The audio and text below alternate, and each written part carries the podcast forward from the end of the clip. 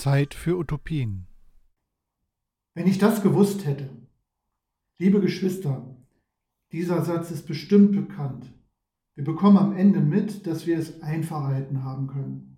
Oder wir fühlen uns ein bisschen übervorteilt, über den Tisch gezogen. Sehr bekannt dürfte das Gefühl sein, sich an der falschen Kasse im Supermarkt eingereiht zu haben. Die andere Kasse, also die, wo eben nicht ich stehe, arbeitet immer schneller. Die anderen kommen schneller zum Zug, sind schneller fertig, dürfen eher weiter. Und ich? Ich habe es eilig und ich stehe in der falschen Schlange. Wenn ich das gewusst hätte.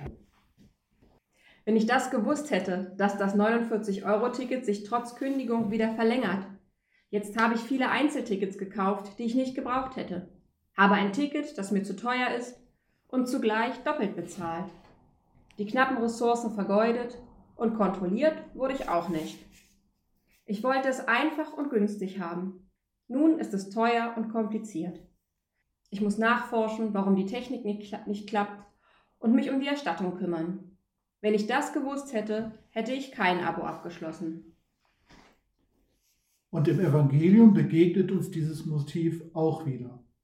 Die Arbeiter im Weinberg, die am Morgen gekommen sind, werden sich gedacht haben, hier werden wir betrogen.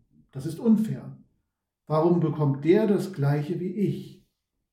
Und dann noch diese klare Abfuhr vom Weinbergsbesitzer. Du bekommst, was vereinbart war. Wenn ich das gewusst hätte. Das Gleichnis widerspricht meinem Gerechtigkeitsempfinden. Es klingt fast wie eine Drohung, dass man sich nicht anstrengen dürfe. Ich kann gut damit leben, wenn andere mehr bekommen als ich. Aber der Gutsbesitzer führt die Menschen vor, stößt ihnen absichtlich vor den Kopf. Er spricht sehr unfreundlich und ist dann scheinbar großzügig, aber so, dass es alle sehen. Er ordnet die Auszahlung so an, dass sich die Arbeiter, die morgens angefangen haben, über ihn ärgern müssen. Würde er andersherum auszahlen lassen, wären wohl alle zufrieden und glücklich gewesen. Aber nein, er führt die Menschen vor, und als sie widersprechen, belehrt er sie unfreundlich. Und schon zuvor spricht er auch die Arbeiter der elften Stunde total unfreundlich an, von oben herab, begegnet ihnen erst einmal mit einem Vorwurf, das nervt mich an diesem Evangelium. Vielleicht liegt das auch ein bisschen daran, dass dieser Satz von den Ersten und Letzten zu Schulzeiten gerne als Vorwand zum Vordrängeln genutzt wurde. Dieser Ausspruch ist also für mich schon immer mit Ungerechtigkeit verbunden und so klebt diese Emotion an diesem Evangelium fest und lässt sich nicht ablösen. Matthäus hält uns hier ein Gleichnis Jesu hin, indem er uns das Himmelreich erklären will. Also den Zustand, in dem Jesus die Menschen ruft. Die Jüngerinnen und Jünger sollen Jesus dabei folgen in ein Leben hinein, in dem sie in einer lebendigen Beziehung zu Gott stehen und in dem alles Leid gelindert, alle Tränen getrocknet sind. Weil Gott für die Menschen da ist, für alle Menschen. Und unmittelbar vor unserem Gleichnis hat Petrus, dieser Mann der ersten Stunde, nach dem Lohn für das Ganze gefragt. Was springt denn für uns die treuen Christenmenschen heraus? Und schon darauf hat Jesus von den Ersten und den Letzten gesprochen. Und dann erzählt er dieses Gleichnis. Der Lohn, der hier vereinbart wird, ist ein Denar.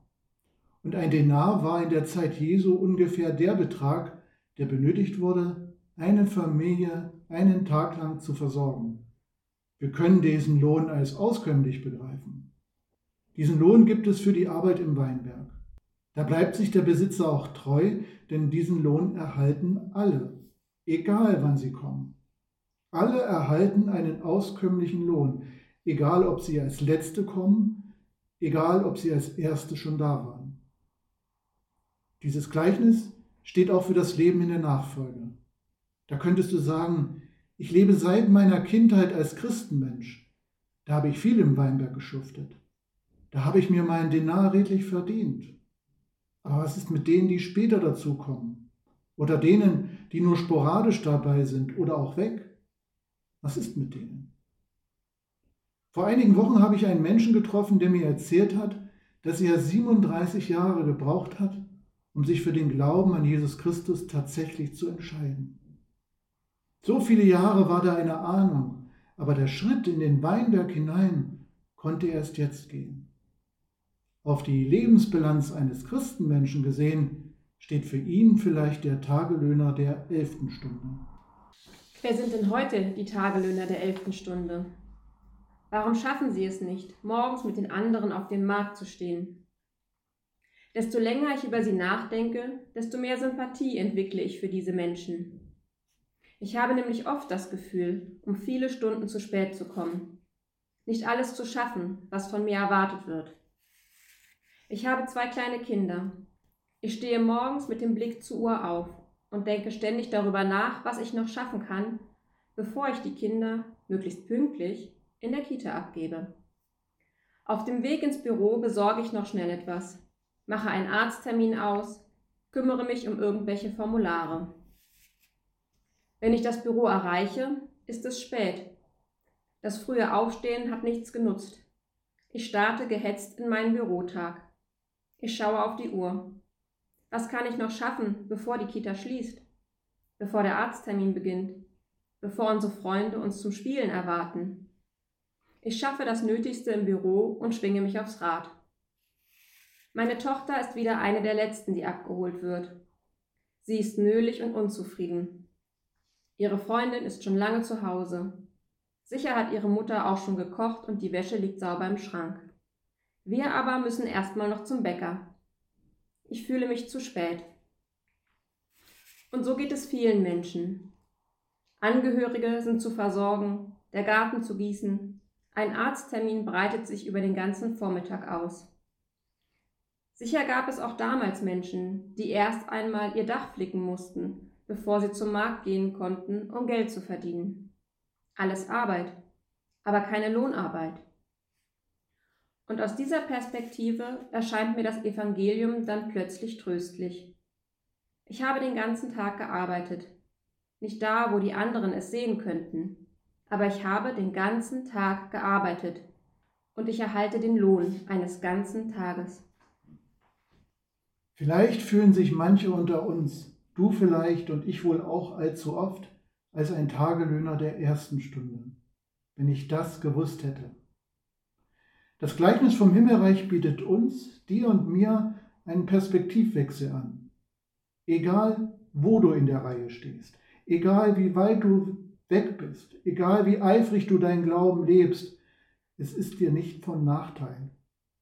Es kommt allein darauf an, dass du dich diesem Jesus, diesem Gott öffnest und sagst, ja, ich will dabei sein, ja, ich will mich von dir lieben lassen.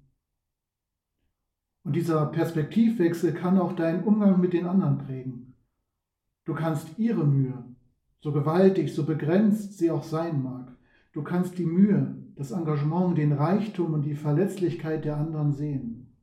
Du kannst die Krone sehen, die Gott ihnen aufsetzt und wie er sie in ihrem Leben ehrt.